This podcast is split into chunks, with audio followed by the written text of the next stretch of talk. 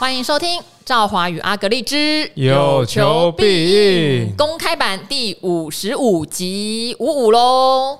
好，五五集的今天，就是我们两个同时做了一件事，就是我们两个都去订了 iPhone 十五，直接破梗，而且是 Pro。你是订什么颜色？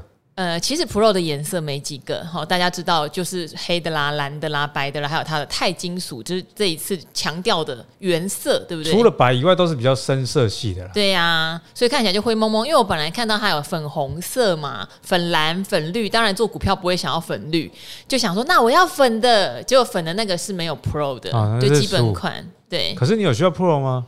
我每一届都是拿 Pro、啊。你看我现在手上拿的是。iPhone 十三哎，我没有拿 Pro，我没有。可是你那个是 Max 吧？看起来好大只。没有，这这不是，这就是 iPhone 十五而已，嗯、最便宜的，嗯、然后才一百二十八 G 而已。我也是一二八 G 啊，怎么你的看起来？哦，你有装壳？对，这厂商赞助我的壳。嗯，我已经把壳拿掉了。你喜欢没有带套的感觉？手感好，裸机使用这样子。嗯、我是定这个钛色了。对啊，因为它这一次最特色就是这个东西啊。主要是因为我之前想要订一台车，然后也是泰色，然后后来没有订。那我想说，要不然哪一台车有泰色啊？这个 Lexus 的 LM 五百 H，那个是 Alpha 的呃比较贵的版本，是但是听说排队要等三年啦，我就不想订。年然后 Alpha 要等四年了，所以台湾人超级有钱的。是。好，所以这个 iPhone 十五呢，我觉得，诶，我我我去换的原因是因为我想。我现在很多业配的照片你需要拍嘛，那影片，嗯、所以当成一个投资的啊，两年了合约到了就换一下手机这样。我的是 i 十二啦。然后我是换白色，我觉得白色比较安全，比较符合你啊。对，因为我觉得泰色还是比较像男生的。那黑跟蓝的，说实话颜色太深。我现在手上这一支就是爱蛇那时候最红的，好像叫什么太平洋蓝还是什么，就是看了三年也腻了。每一年它都有一支特殊色，嗯，它就是要让大家有一种爱戴的一种蓝。嗯，就哎，你一看就知道啊。可是哎，这个的新呢？嗯。可是说实在的啦，装了壳之后都差不多。我觉得所有台不装壳啊，可是粉红色的就没有 Pro 就没有买粉色。那你买一个粉红色的壳。好。因为很多人都会讲说什么，呃，如果年轻人要存钱呢、啊，就不要买这个很贵的手机，或者少喝一杯星巴克。我就我们现在星巴克跟手机都放在桌上。我 我很不认同这样的理念。我也是哎、欸，因为我们先讲星巴克好了，你觉得星巴克很贵吗？我觉得其实是有一点哦。我要先小抱怨一下星巴克。我以前非常爱喝一款咖啡，叫抹茶咖啡。抹茶，它就是抹茶加咖啡，千万不要买成抹茶拿铁哦，那个就是抹茶牛奶。好，抹茶咖啡酒后来他居然给我停售。对，好像很久没看到。不是，他停售之后呢，我说我要喝抹茶咖啡，他就叫我去买什么浓萃什么抹茶什么几份加在咖啡里面，把它把它把它，总之就是比之前贵，好像十五到二十块。然后我就不爽买，结果我今天早上去买星巴克的时候，发现他又推出了一款，对不起，我现在名字念不出来，但是意思就是他又重新的推出抹茶咖啡了，但是一杯要一百八十块，通膨好不好？我觉得有点贵啊。现在基本薪资都上涨，我不是觉得说好好卖你原本一杯一百五的抹茶咖啡为什么不行啊？我们只能怪自己赚不够多，好不好？是是是是，没有我我说刚星巴克不贵，不是说真的觉得它不贵了，而是说如果以咖啡厅来说，你去那种非连锁的，对了也也很多是一百多，对了对了。好，那讲到这个 不是啊，重点是呃那个理财专家这样讲，那哪是什么专家？哎，你你刚刚啉咖啡八个加五十差一百。嗯，上班工作二十二天，好啦，算你每天都喝啦，一个月三千，一年三千六，买不起房还是买不起房？买不起车还是买不起车？还不如说喝一杯咖啡，让自己心情愉悦一点，然后努力的工作赚更多钱。好，然后 iPhone 更是啊，因为 iPhone 手机虽然贵，可是 iPhone 的折旧其实相对 Android 手机是好很多的。嗯，哦，像我这只手机，当时候两年前定价两万多，啊，现在如果卖掉也至少有一万以上哦，所以其实一来一往之间，你看哦，你花了一万多。然后使用二十四个月，一个月折旧是五百块。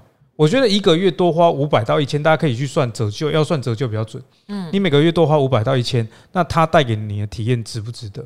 对我来说，我是觉得蛮值得的。我是觉得偶尔喝星巴克真的没什么，因为像我平常做小七嘛，它有很多的活动，就一杯咖啡算下来，拿铁大概三十几块而已。对，对啊。好，我们没有要帮他们打广告，只是觉得说，有时候生活上面你不见得要苛刻到让自己觉得很痛苦才能赚大钱哦，是，这是两回事。但是不要奢侈浪费，当然是一定的啦。那我跟阿格丽最近都换了 i 十五嘛，因为我们有发现一件事，就是虽然最近股票行情比较淡，但但是我们在 VIP 讲的股票还是都相对强势哦，所以大家要定起来好不好？对啊，我记得这个九月十一号 VIP 那一集讲这个营收哦，因为九月十一刚好营收公布嘛，对，当时候有讲说东阳啊，对，那东阳从九月十一到现在也涨到八十啊，哦，其实这个涨超过十趴，其实不太容易，也在这个盘势。那那时候的剑麟呢，九十八到之后有到一百多哦，高点最高点到一百多。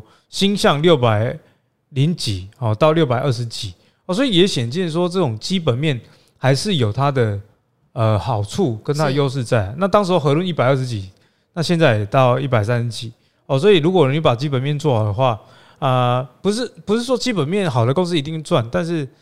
至少能帮你降低很多风险的啦。嗯，所以大家还是呃建议啦，回去再听听看我们的 VIP。那当然，曾经在今年第二第一季、第二季的时候，我们在 VIP 讲的股票好像变成有阿格力效应，有没有？嗯、一讲就喷，一讲就喷。可是那个并不是在股票市场里的常态。我觉得大家要有这样的一个心情哦。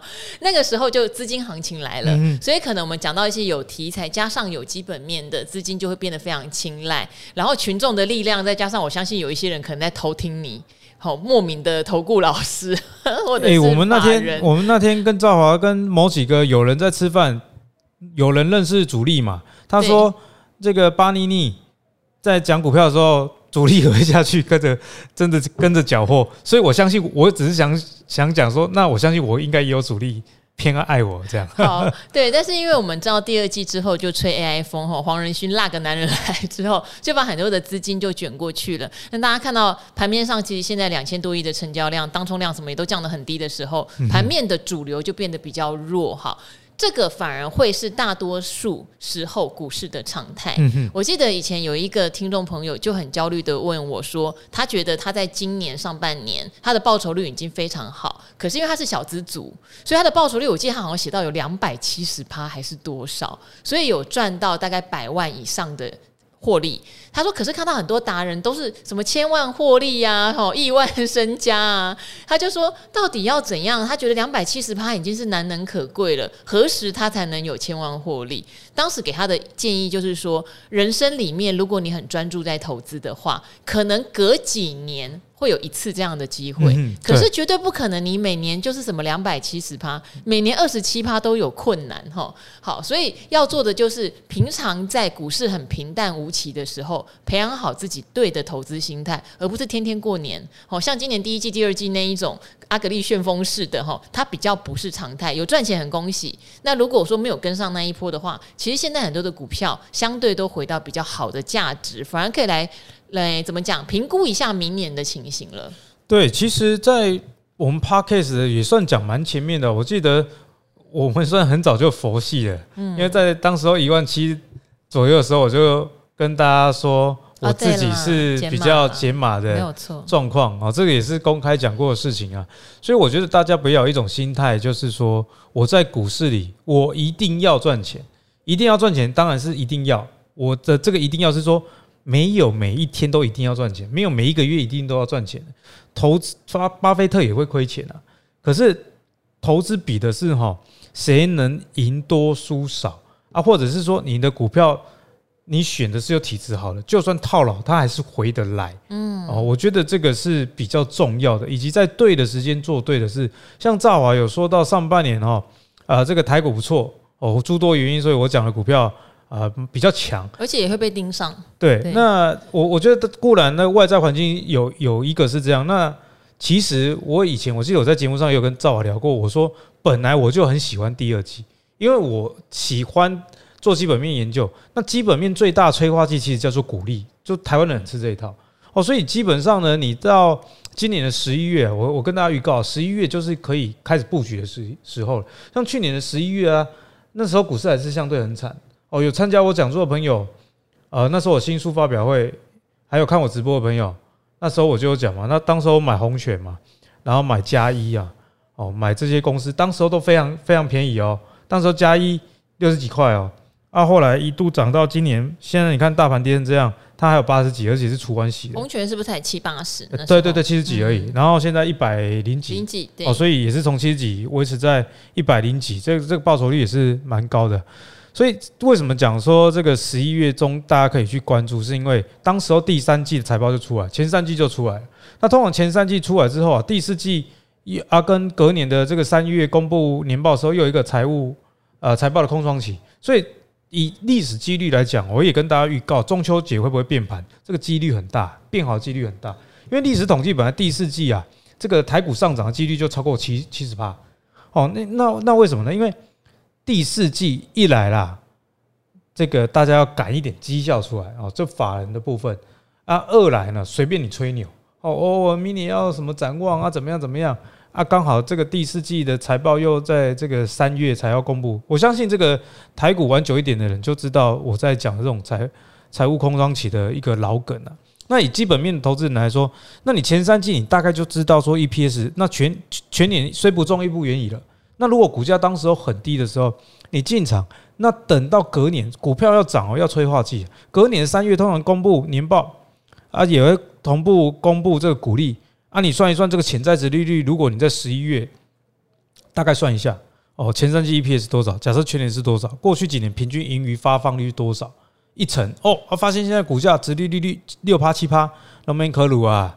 几家的倍啊！我去年就是这样，去年十一月谁谁跟你说要买股票啊？但是我就知道说催化剂快来了。其实很多高股，我们是去年十月开台的啊，所以大家可以去回听。没错，那还有就是说，呃，这个呃，很多高股息的 ETF，其实选股逻辑也是这样。嗯，很多高股息 ETF，你仔细看哦，它会在十二月调整成分股。那它调整的逻辑是什么？把今年前三季啊，或者是说加上去它的去年的。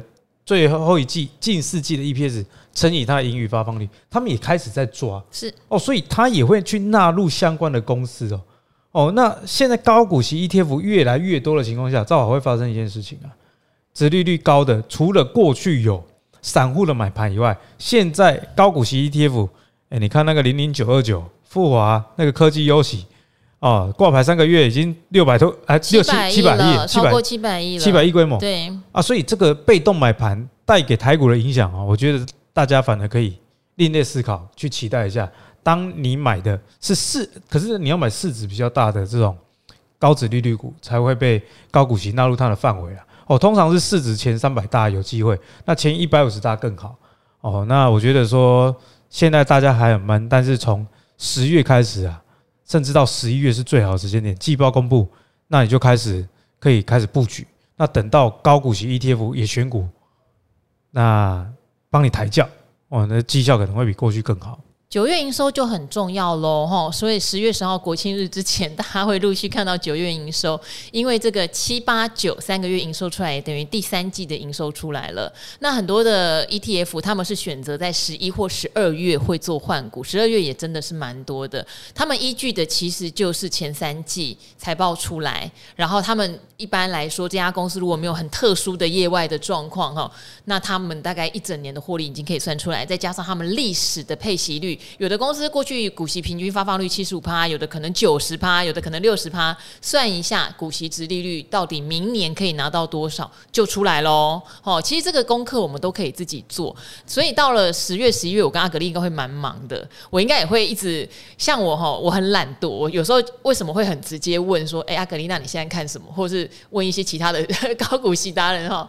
那是因为我平常我也有做我自己的功课，我们会交换意见哈。所以大家自己练习啊，在家里面查一下，你可以把你查的结果放到我们的留言来问我们，我们教学相长，好，搞不好你也会给我们启发啊。像今年我记得有人问我们蹲羊科，就一问敦洋科之后，阿格丽就说：“哎、欸，我姐以前在敦洋科上班，这家公司真的不错。”然后我们两个就研究了一下那个时间点，哈，至少你买的话，现在它是完全填息的状况，不敢说大赚特赚，但是。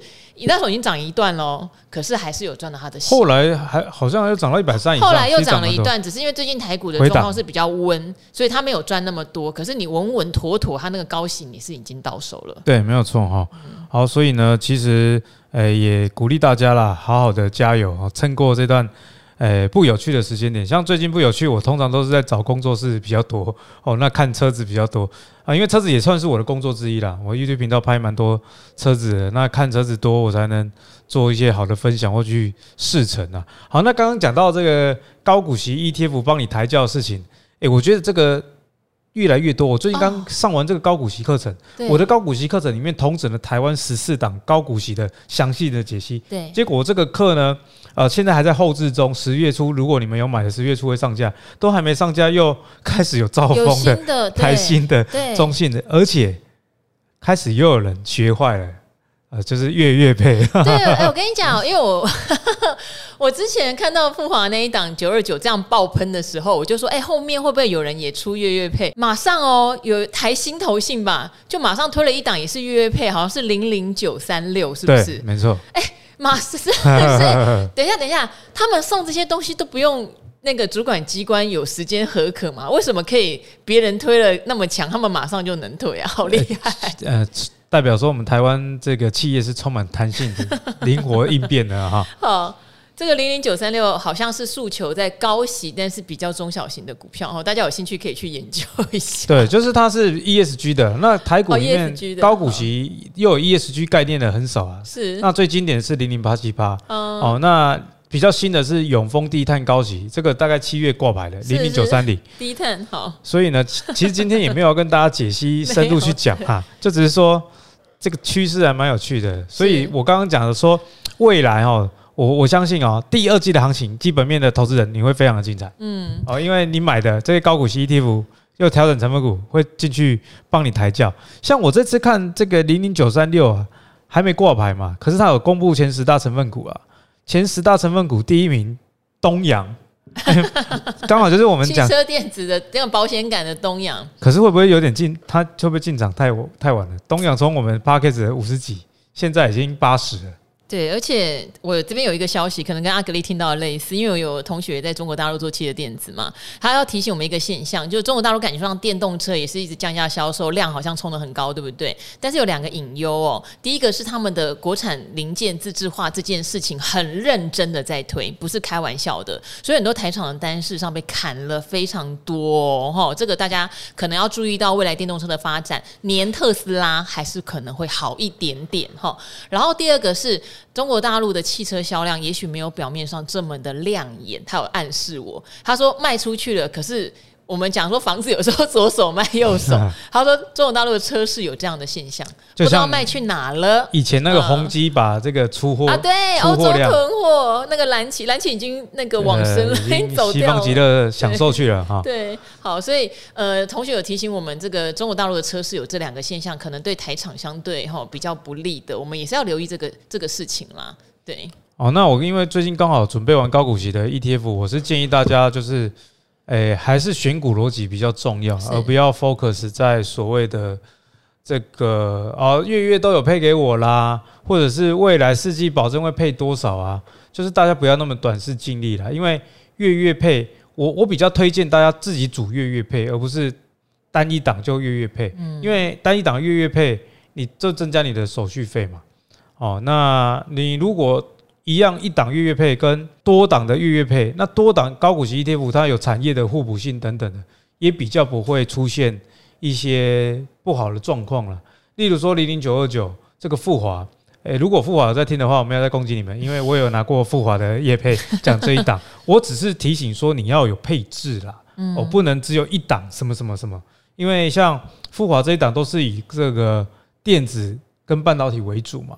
那如果电子跟半导体有时候也会有那，你你还记得吗？就二零二一那一年都在好航运、船产、金融啊，电子一一片沉静诶，好，所以也是会有这种年的出现，而不是说你害怕这种年你就不要持有，而是你要配置的，不要，因为我觉得现在太多人有这个现象，哦，某某高股息 ETF 今年报酬很好，或是挂牌以来绩效很好，他就觉得说就存这一档就好了，我觉得这样是万万不可啦。嗯，好，那反正风水会轮流转哈，所以我这边如果在观察产业的话，反而今年大涨过的像 AI 股那些，我自己是比较会小心先放在那里啦。不是说他们就不会再来第二波哈，毕竟 AI 是一个未来三到五年的大趋势。可是像今年我觉得比较惨淡的，像消费线的族群，好像 Notebook 的族群，我可能反而会注意一下，算一下刚刚讲的，以明年的报酬来看一下殖利率的状况，那还有本益比的状况，我觉得是我。现阶段会观察的重点也分享给大家。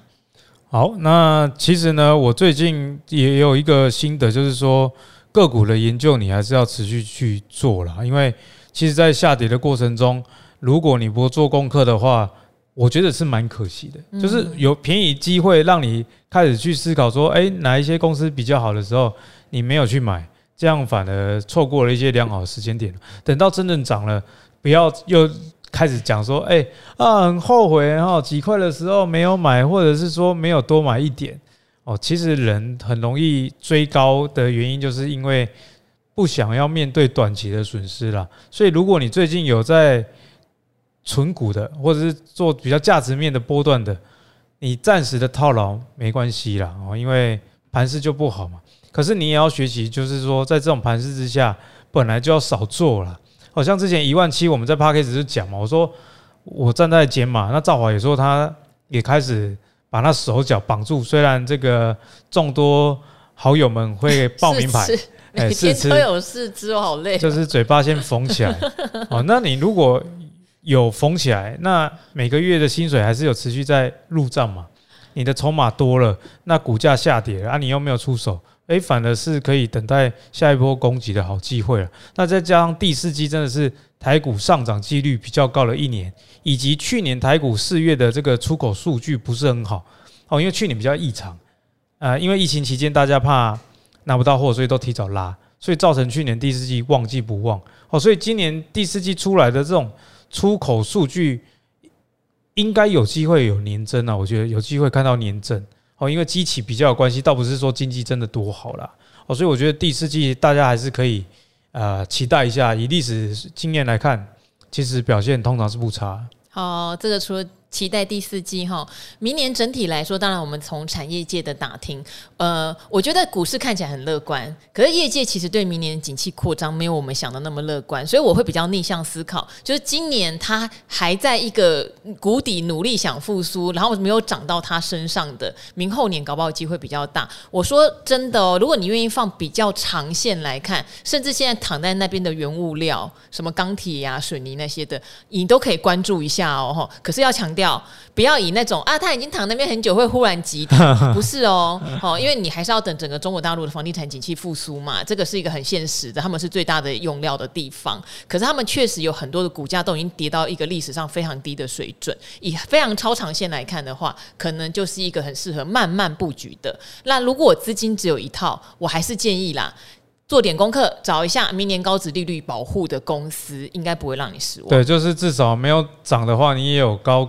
殖利率可以去领股利嘛？没错。那有高值利率的公司，通常下档的风险跟程度会比较有限一点。嗯，好啊，也可以注意啊，十一月、十二月这些 ETF。F 换股，他们到底换了谁？可以留意一下哈，对对对，他们怎么选的。好好，那今天我们的公开版就先到这边了。记得把我们的 VIP 定起来哟，因为在 VIP 里面，我们还是有解答到很多朋友哈，就是很共同的问题，以及一些很关键产业现在的进展哦，非常值得。好，那我们今天就先跟听众朋友们说拜拜喽，See you，拜拜。